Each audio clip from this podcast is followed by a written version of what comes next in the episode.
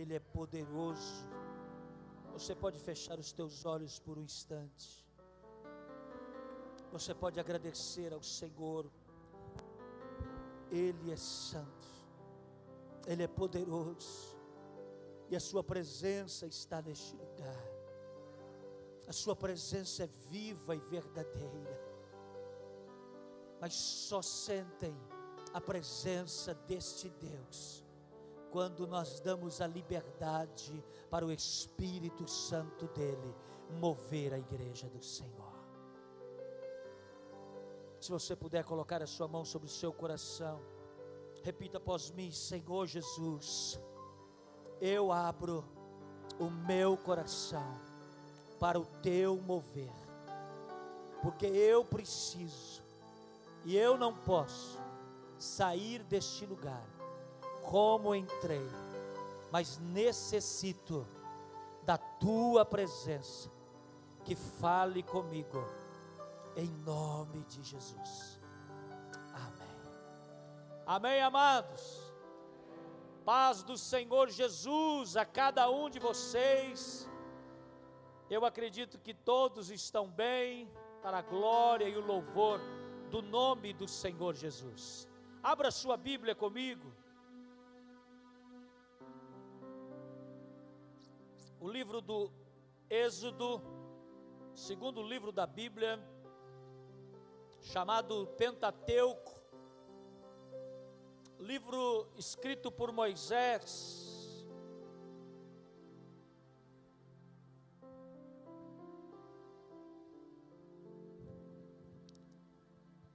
Capítulo 3,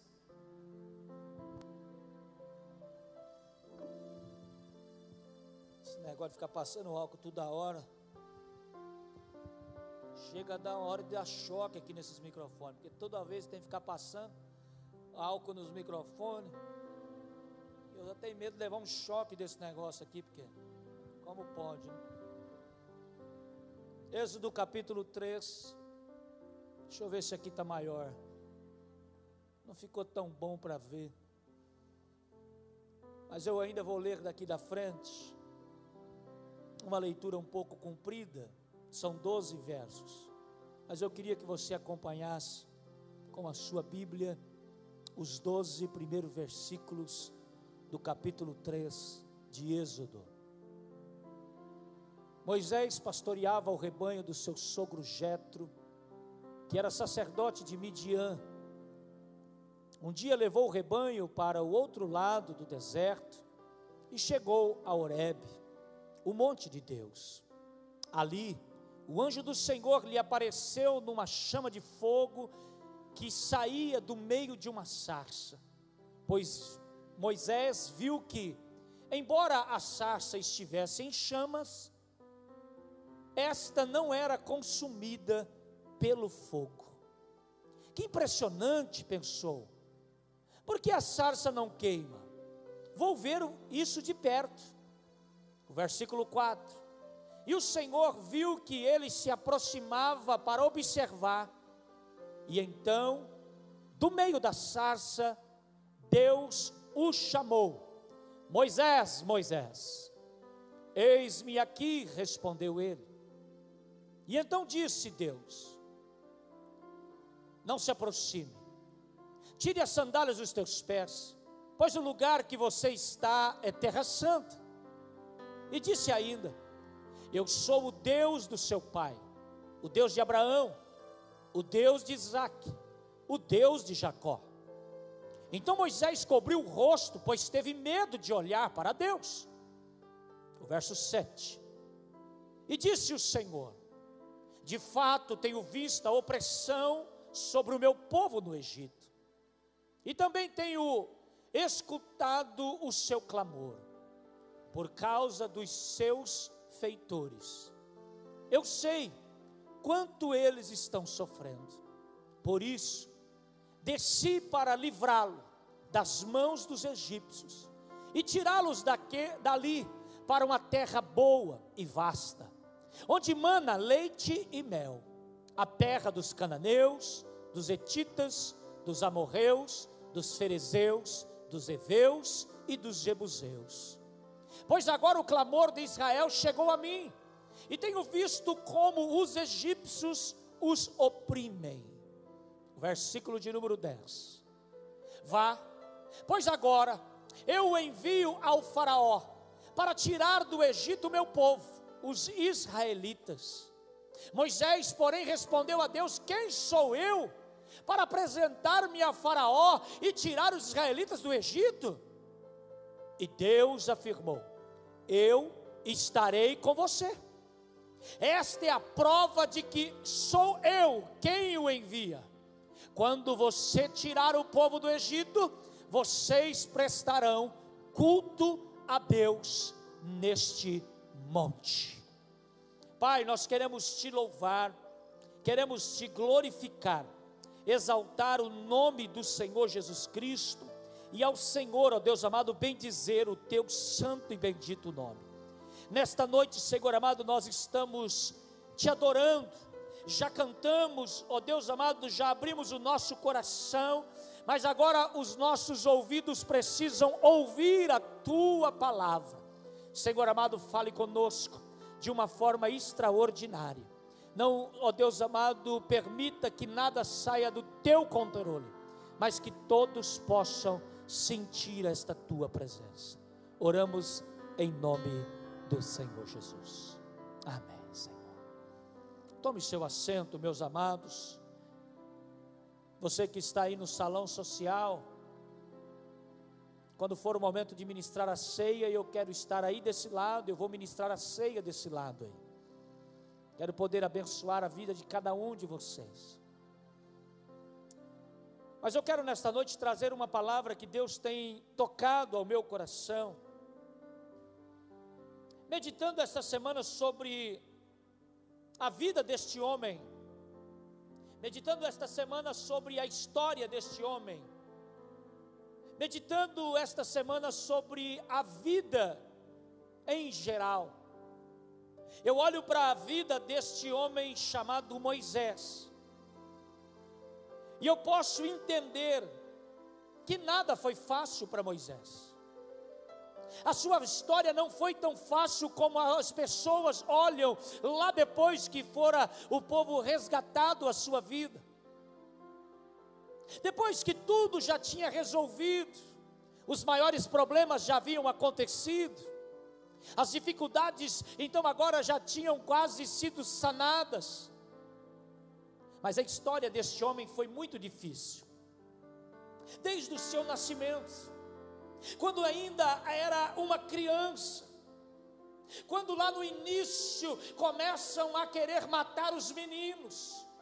Agora este menino então é levado para outro lugar escondido. Um certo momento é colocado agora sobre um cesto e é descido ele pelo rio Nilo.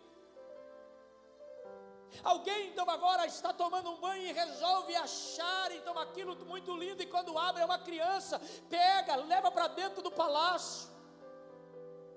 Olha, eu preciso de alguém para poder cuidar e Deus já revelando então agora coloca a sua própria mãe. Mas não foi fácil. O convívio foi difícil, a história foi difícil.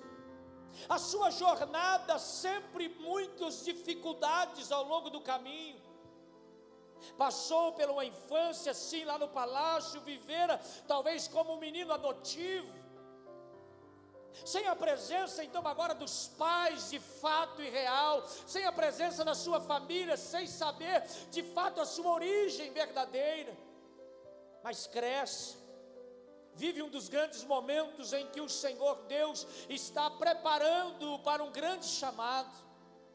E naquele lugar ele aprende muitas coisas, e muitas delas são estratégias daquele povo, então agora egípcio.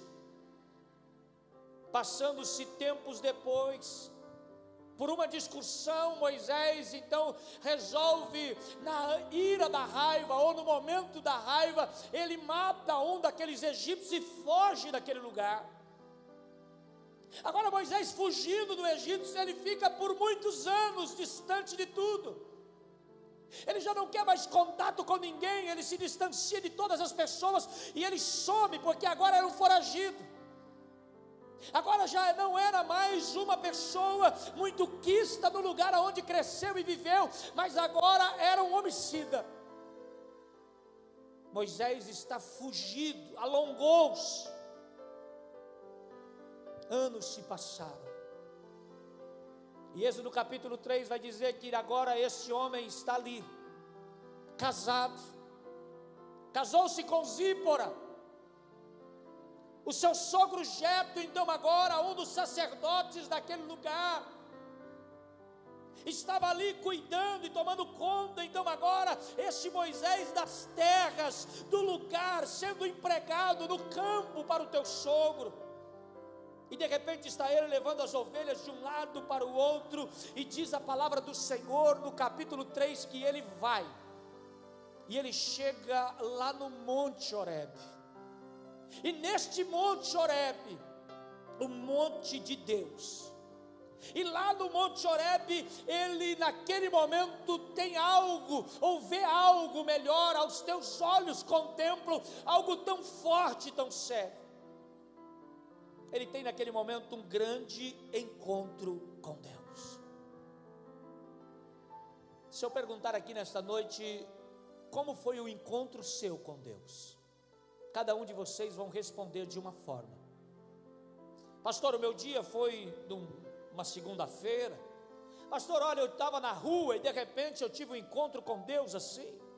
Pastor, eu fui num acampamento e lá no acampamento eu tive um encontro com Deus. Pastor, olha, eu estava lá na casa da minha vizinha, minha vizinha começou a falar de Jesus e eu aceitei a Jesus. Eu tive um encontro com Deus. Moisés já o conhecia Moisés já ouvia a voz de Deus e tinha uma ligação com Deus, mas aquele dia fora o ápice da sua história.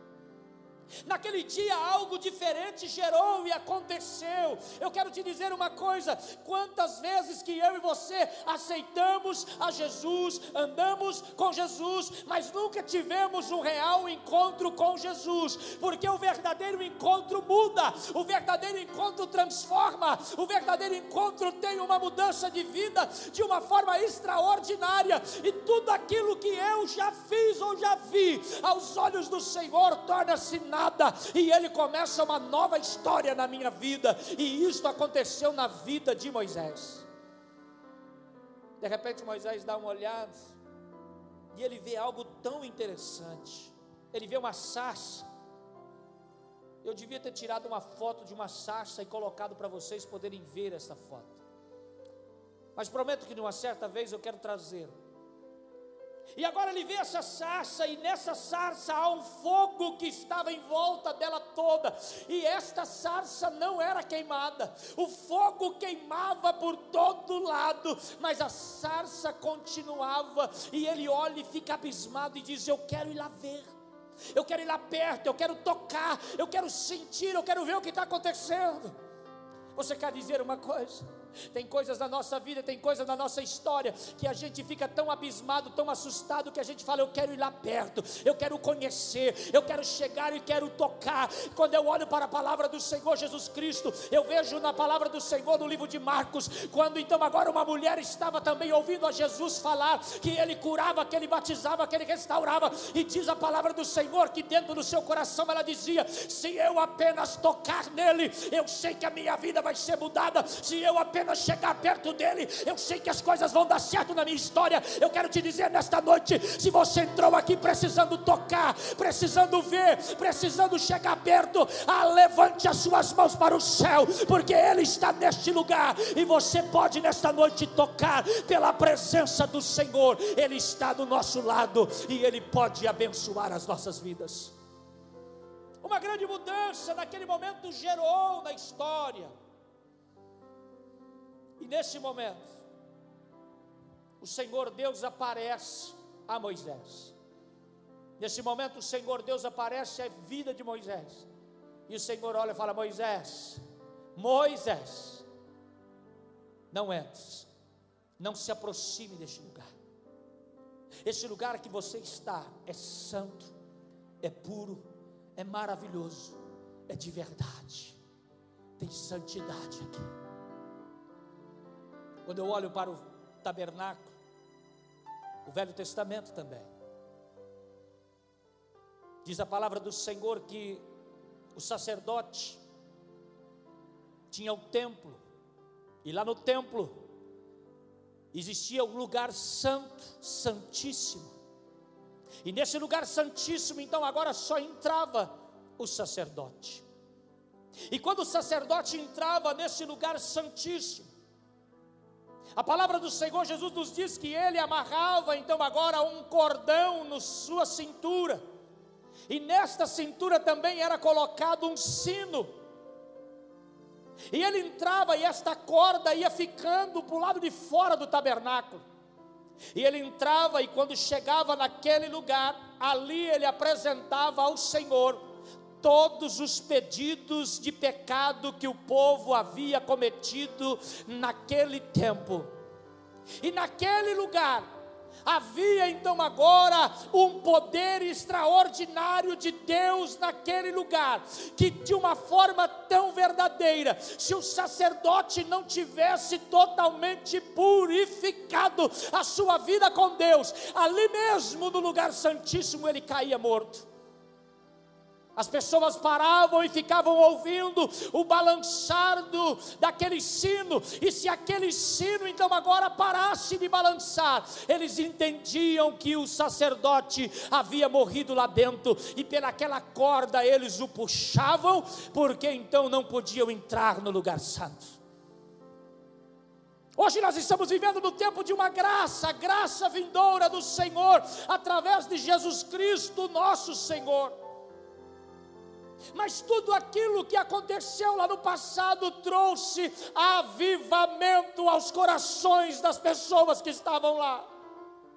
Tudo aquilo que aconteceu no passado gerava avivamento, porque se você ler a palavra do Senhor, você vai ver, eles buscavam e eles adoravam e eles andavam com Deus diariamente, e eles viam e sentiam a presença de Deus todas as horas. Pastor, por que, que as igrejas hoje estão tão frias? Pastor, por que, que hoje as coisas já não acontecem mais? Eu vou te dizer uma coisa: tem muitos lugares santíssimos que estão sendo corrompidos pelo pecado. Algum tempo atrás, alguém veio falar para mim, Pastor, por que, que mudou tudo aqui na igreja quando o senhor chegou? Antigamente todo mundo subia no púlpito, todo mundo usava a palavra, todo mundo pegava o microfone, todo mundo cantava. Eu falei que sim. Mas em algumas madrugadas falando com Deus, Deus falou para mim assim: se você continuar deixando, eu vou cobrar de você. Porque muitos estão subindo totalmente em pecados. E lugar santo não se pega a palavra. Ou conserta sua vida com Deus ou não sobe ou faz as coisas certas aos olhos do Senhor, ou não adianta enganar, porque nessa terra nós fazemos, mas lá no céu não se engana. E pode me chamar de careta, pode me chamar de quadrado, pode falar que eu sou otário, não importa, eu quero agradar a Deus, eu quero andar com Deus, não é agradar o homem, porque eu sirvo a um Deus que me chamou para velar pelas vidas, e não é gerando oportunidade que vai agradar o coração, mas é gerando a presença de Deus neste lugar, em que as vidas serão tocadas e transformadas pelo poder da glória do Senhor Jesus Cristo. Quando nós entendemos que a igreja vivia um avivamento lá atrás, quando eu olho para Marcos Luther King, quando eu olho então agora para Martinho Lutero, quando ele quis naquele dia colocar as 95 teses na porta da igreja, ele estava dizendo: chega, agora eu conheço algo diferente. Eu quero dizer para você nessa noite: se você quer conhecer algo diferente, entenda, reavivamento já, reavivamento já, reavivamento já. Reavivamento reavivamento já sobre a igreja do Senhor Jesus Cristo. Reavivamento. A igreja precisa se reavivar. A igreja precisa voltar a falar em línguas estranhas. A igreja precisa voltar a ter os dons espirituais. A igreja precisa voltar a sentir a presença de Deus. Mas isso só acontece quando eu passo um tempo de buscar a presença de Deus. Na minha época de adolescente, Se terminasse um culto, a gente corria para outro lugar para poder orar. Na minha época de adolescente, quando a gente terminava um culto aqui na igreja e vinha todo mundo e estava todo mundo aqui adorando, glorificando a Deus, pessoas eram batizadas com o Espírito Santo e terminava aqui e falava: Vamos para algum lugar? Vamos, vamos orar, vamos buscar a Deus, vamos andar com Deus, vamos fazer a vontade do Pai. Mas hoje a gente não consegue ver mais isso. Hoje a gente não consegue nem se reunir. Sabe por quê? Porque a própria palavra diz lá atrás que no final dos tempos o amor de muitos se esfriariam. É bíblico. Pastor, eu quero um culto light. Pastor, eu quero algo muito tranquilo. Não conheço. Não faz parte da minha vida. Eu quero dizer para você nessa noite que quando eu olho para a palavra do Senhor, eu encontro homens corajosos que viveram como Moisés viveu a experiência do fogo, e o fogo não consumia o altar. E o fogo não acabava, mas o fogo reavivava as pessoas daquele tempo. Daniel, quando saiu da cova dos leões, estava mais forte do que haviam colocado. O fogo o deixou mais forte. Paulo, quando fora jogado, então agora no caminho de Damasco, que antigamente seu nome chamado por Saulo, ele não viu o fogo, mas diz a palavra que um clarão que queimava então agora os teus olhos, e ele por três dias ficara cego. Sabe o que eu quero dizer com isso? A presença de Deus, quando nós sentimos ela, nós somos reavivados, e quando eu estou reavivado na presença do Senhor, eu não tenho lugar para poder falar em línguas estranhas, eu não tenho lugar para poder glorificar o Senhor. Qualquer lugar que eu tiver, eu vou andando pela rua, eu vou dizer dizendo glória ao Senhor Jesus Cristo. Eu vou andando pelo outro lado da rua, eu vou dizendo glória ao Pai, glória ao Filho, glória ao Espírito Santo. Eu estou dentro da igreja e eu começo a falar com Deus. Eu não estou importando se o irmão vai achar ruim, eu não estou importando se aquele vai importar comigo, mas eu quero dizer, eu quero dizer ao Senhor: Santo, Santo, Santo, Santo, Santo é o Senhor dos exércitos, a Ele todo louvor e toda glória é o nome do Senhor dos exércitos. Então nós precisamos viver, é tempo tempo de reavivamento na igreja do Senhor Jesus. Reavivamento já.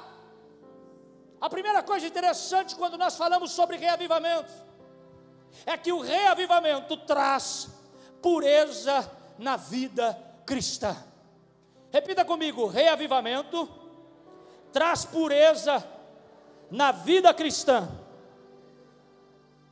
Então disse Deus: não se aproxime, tire as sandálias dos pés, pois o lugar que você está é terra santa. Aquele era o lugar santo, aquele era o lugar propício, aquele era o Monte Oreb, aquele era o monte de Deus estar falando com o seu povo. Ali era o lugar de consagração, ali era o lugar de buscar.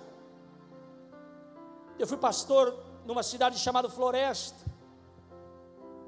E nessa cidade eu tive o privilégio de poder conhecer um lugar de oração. E eu passava algumas horas das semanas naquele lugar. Um lugar de uma mata fechada, de um campo aberto lá no meio. Alguns pedaços de madeira que fazíamos como bancos. Mas ali nós passávamos horas buscando a purificação e a presença de Deus.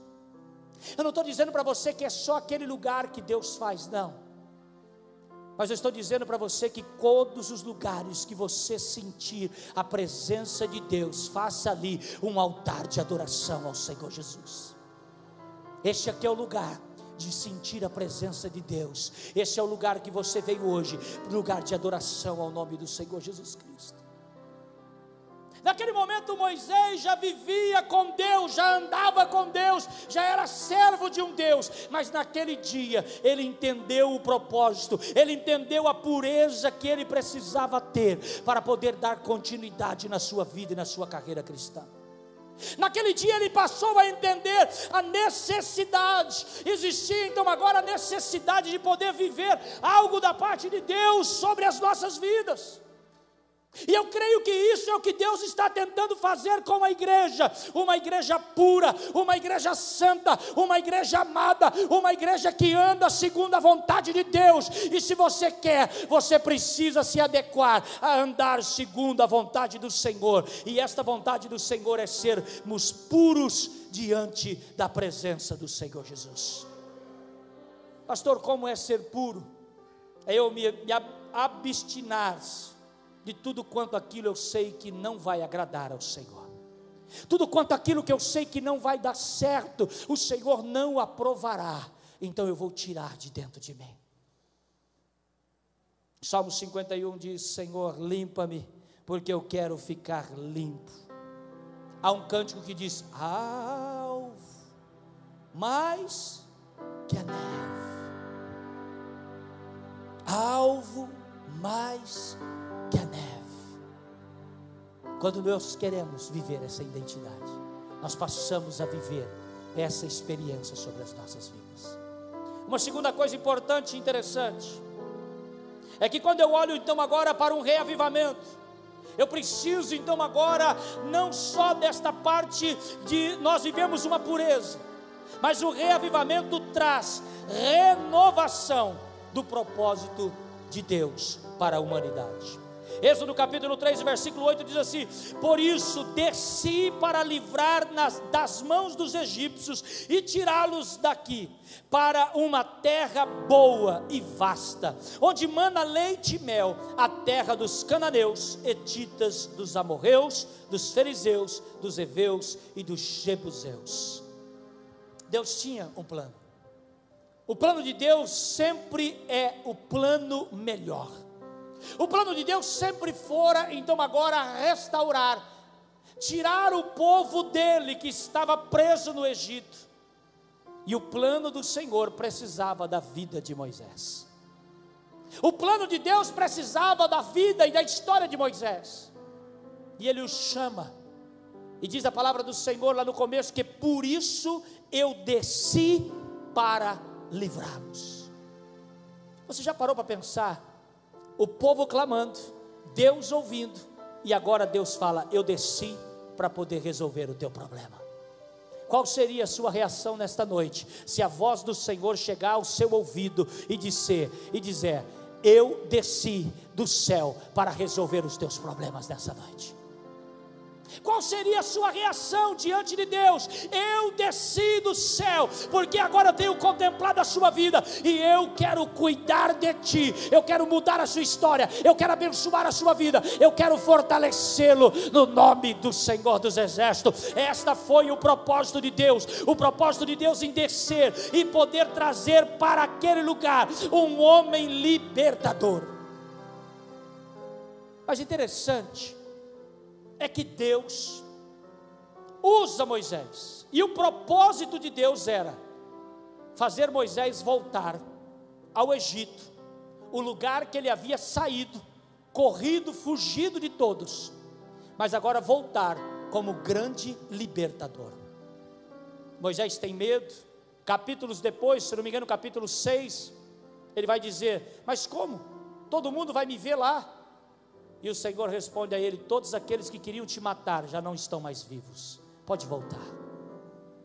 Moisés volta. E Moisés entra naquele lugar. E Deus começa a fazer a obra dele no meio do seu povo.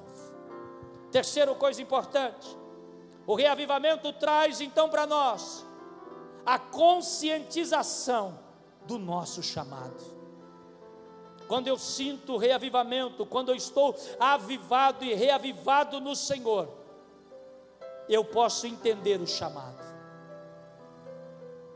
Hebreus, o capítulo 3, o versículo de número 12, mas eu quero ler o 11 e o 12. Diz assim: Moisés, porém, respondeu a Deus: Quem sou eu para apresentar-me a Faraó e tirar os israelitas do Egito? E Deus afirmou: Eu estarei com você esta é a prova que eu sou eu quem o envia. Quando você tirar o povo do Egito, vocês prestarão culto a Deus neste monte. Qual era o momento? O momento era tão verdadeiro que agora o Moisés passou a entender o propósito do seu chamado. Tem hora que nós passamos dia e noite na igreja, tem hora que passamos a vida inteira na casa do Senhor, mas nós não estamos nem um pouco se importando com a obra do Senhor. E este fora o recado do Senhor para aquele homem.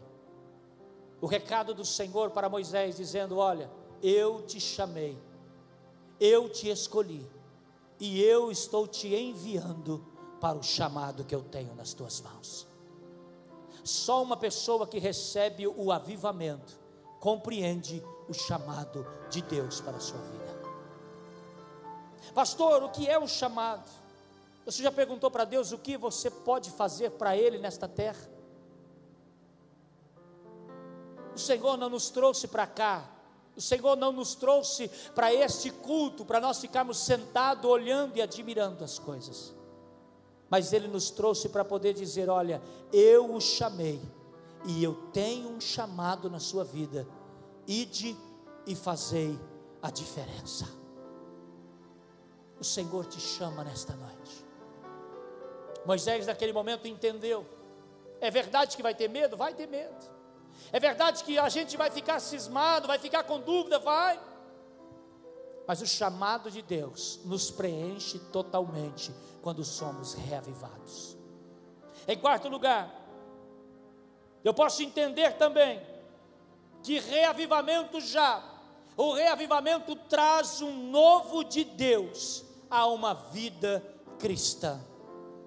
Êxodo capítulo 3, vers, capítulo 6, versículo 8 diz assim: E os farei entrar na terra que mão, é, com mãos levantadas, jurei que daria a Abraão, a Isaac e a Jacó, e eu os darei a vocês como pri, é, é, propriedade. Eu sou o Senhor, o vosso Deus. O novo de Deus. Será que nós não estamos vivendo somente do passado? Será que nós não estamos precisando buscar Deus, um novo dele? Sabe quando você conversa com as pessoas e as pessoas só dizem para você assim: olha, na época de 80, na época de 70, na época de 50, na época de 10, nossa, como era bom, como era gostoso, como era forte, como isso acontecia, como acontecia tudo aquilo. Será que já não chegou o momento de nós assumirmos então agora que esse tempo novo é o que o Senhor Deus separou, esta geração para mudar o que está precisando ser mudado e abençoar esta cidade e nós também sermos cheios dessa presença do Senhor Jesus? Eu creio no tempo novo, eu creio no novo de Deus, eu creio que Deus tem coisas extraordinárias e poderosas para poder fazer. Mas para isso nós precisamos passar a viver coisas novas de Deus na nossa vida.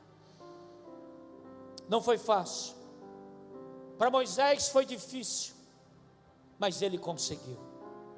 Para você talvez pode ser muito difícil, mas você vai conseguir.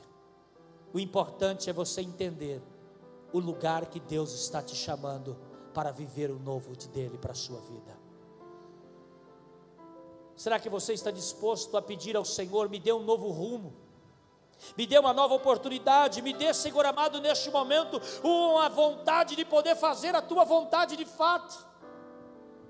Eu quero, e eu tenho buscado isso na minha vida. O novo de Deus vem quando nós estamos passando ou acabamos de passar pelo grande avivamento de Deus. Coloque-se de pé nessa noite. Jesus está voltando.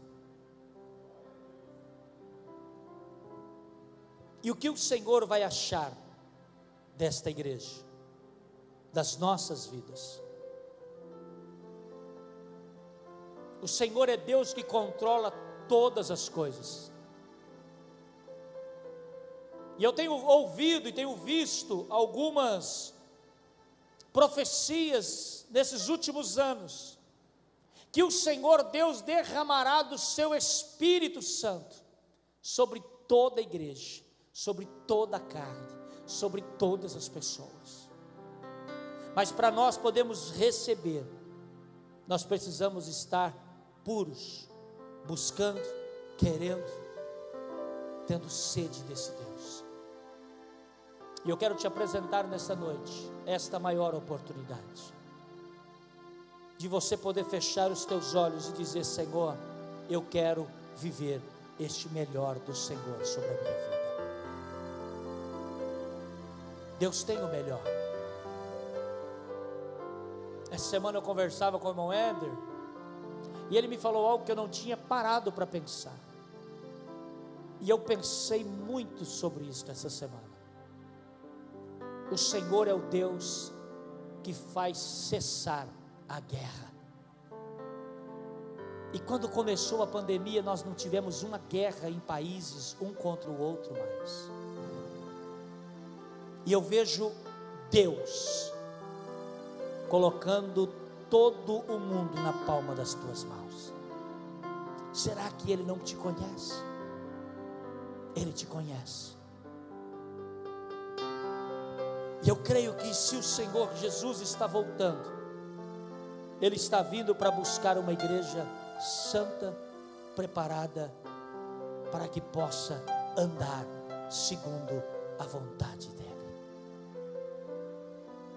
E é nesta noite que nós temos a oportunidade de poder dizer: Senhor, eis-me aqui, eu quero ser diferente no nome do Senhor Jesus. Feche os teus olhos. Pai, eu quero, Senhor amado, neste momento, colocar diante do Senhor a vida dos teus filhos.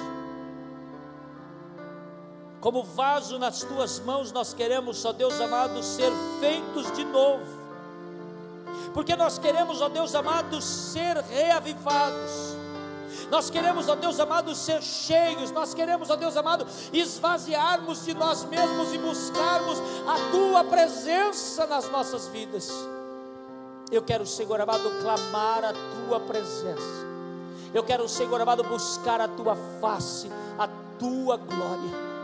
Por isso, ó Deus amado, se há em nós, ó Deus amado, algum caminho mau, algum caminho difícil, que o Senhor nos ensina, ó Deus amado, ao longo desta semana a nos corrigirmos, mas queremos estar diante do Senhor.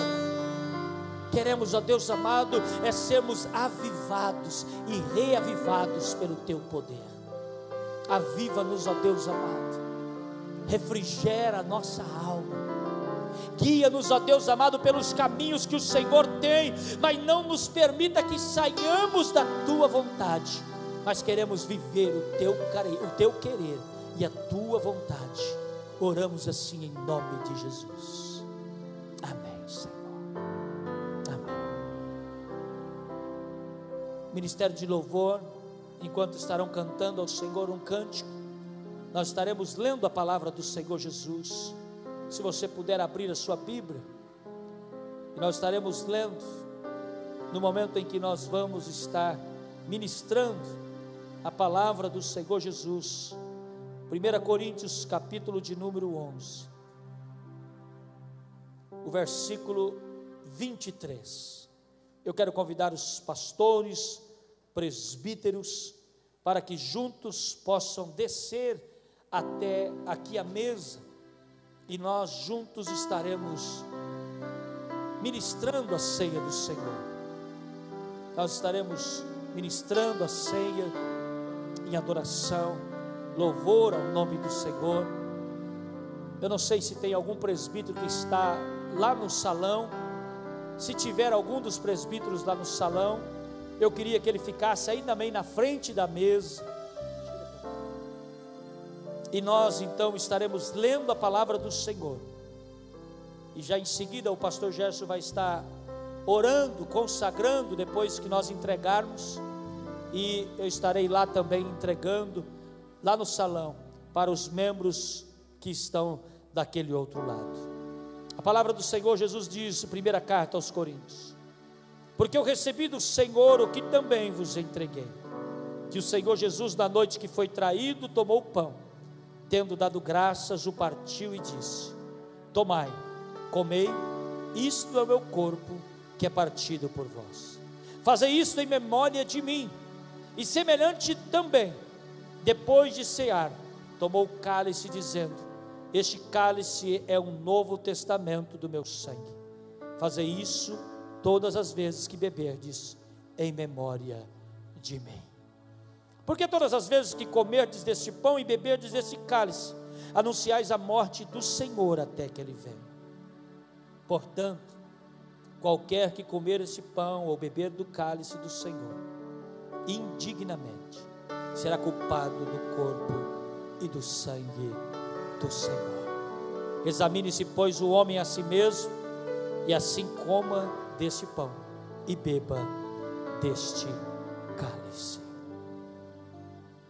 Enquanto nós estaremos entregando a ceia do Senhor Jesus, nós estaremos neste momento cantando ao Senhor, adorando. Quero pedir ao presbítero, ah, já chegou aqui, e para que possamos estar entregando a ceia, e nós estaremos cantando ao Senhor.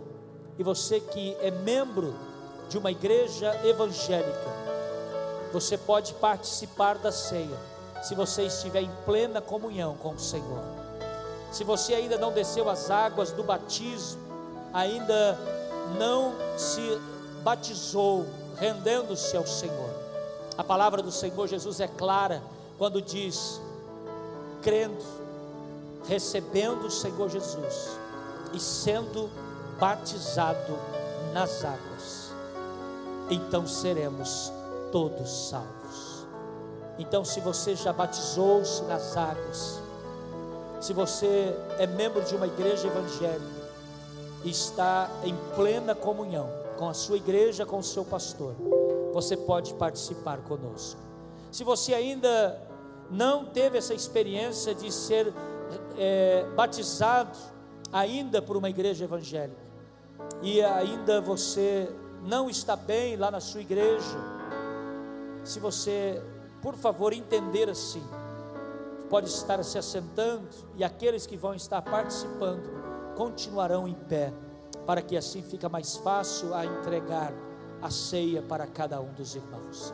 Cantemos ao Senhor, de pé, sentados, todos cantemos em adoração ao nome do Senhor Jesus.